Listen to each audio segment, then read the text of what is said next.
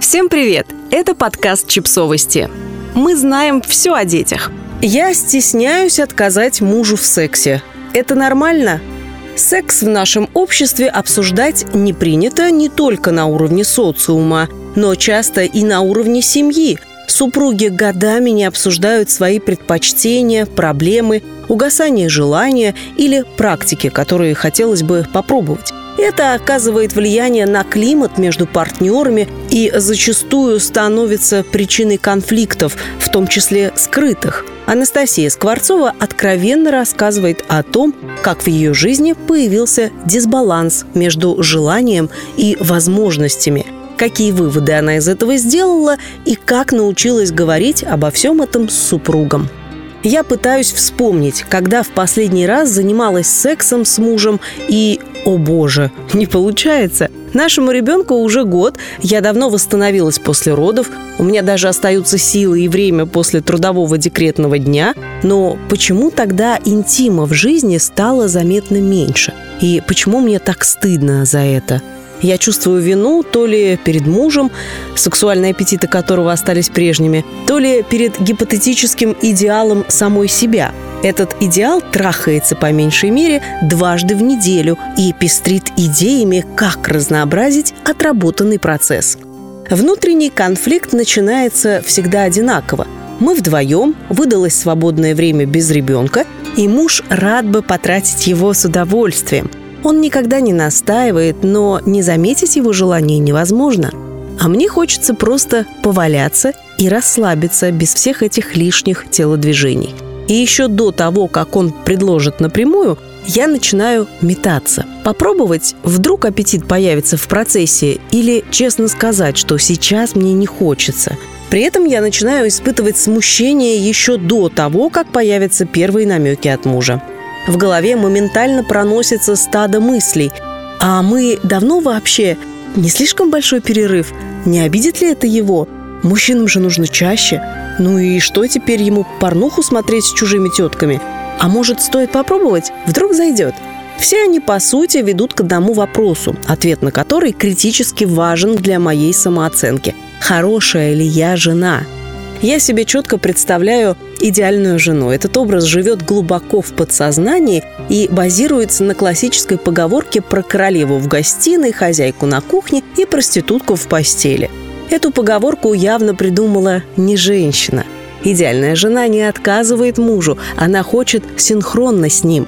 Более того, она проявляет инициативу, а мои аппетиты не то что слабее, я даже на предложение не всегда соглашаюсь, не говоря об инициативе. Не захочет ли мой муж сбежать к менее усталой и более накрашенной девице? Все это терзает меня и вселяет неловкое чувство вины еще до того, как муж даст ответную реакцию. Умом я понимаю, все это чушь собачья. Эти рамки остались в прошлом столетии вместе с рекламой, где мужчина гордо стоит на ковре с женской головой. Тогда он был альфой и омегой семьи, и лишь его удовлетворение имело значение – Сейчас, к счастью, ситуация изменилась. Женский голос слышен все чаще, и он говорит, я тоже имею право на желание или нежелание, и мое право нужно уважать.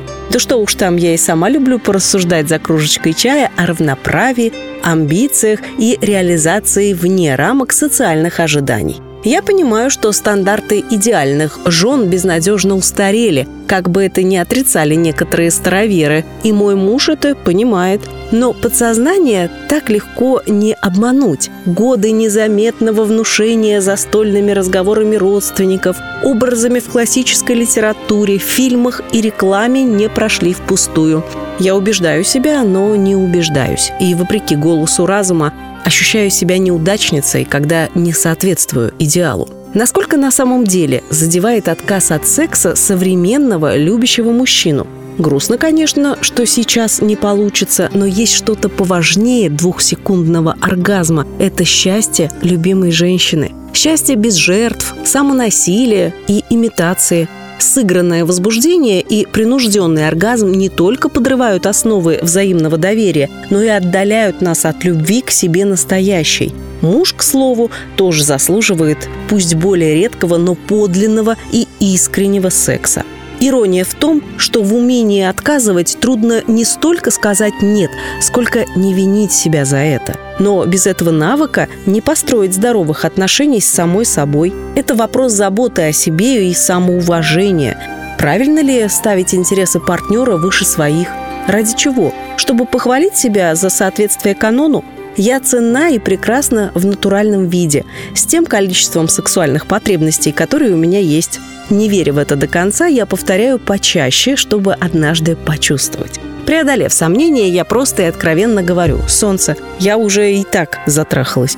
Может, просто полежим?» И по инерции переживаю за реакцию, но стараюсь не подать вида. Мы говорили об этом, и я поняла, как для мужа важно не быть принуждающей стороной. Ему не по душе сама идея, что я могу заниматься с ним любовью без желания. Сразу представляет себя насильником-извращенцем.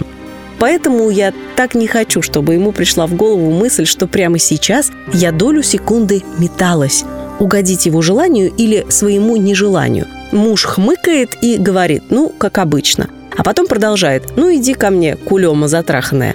И крепко прижимает к себе. Мы обнимаемся, и у меня на душе становится хорошо-хорошо. Подписывайтесь на подкаст, ставьте лайки и оставляйте комментарии. Ссылки на источники в описании к подкасту. До встречи!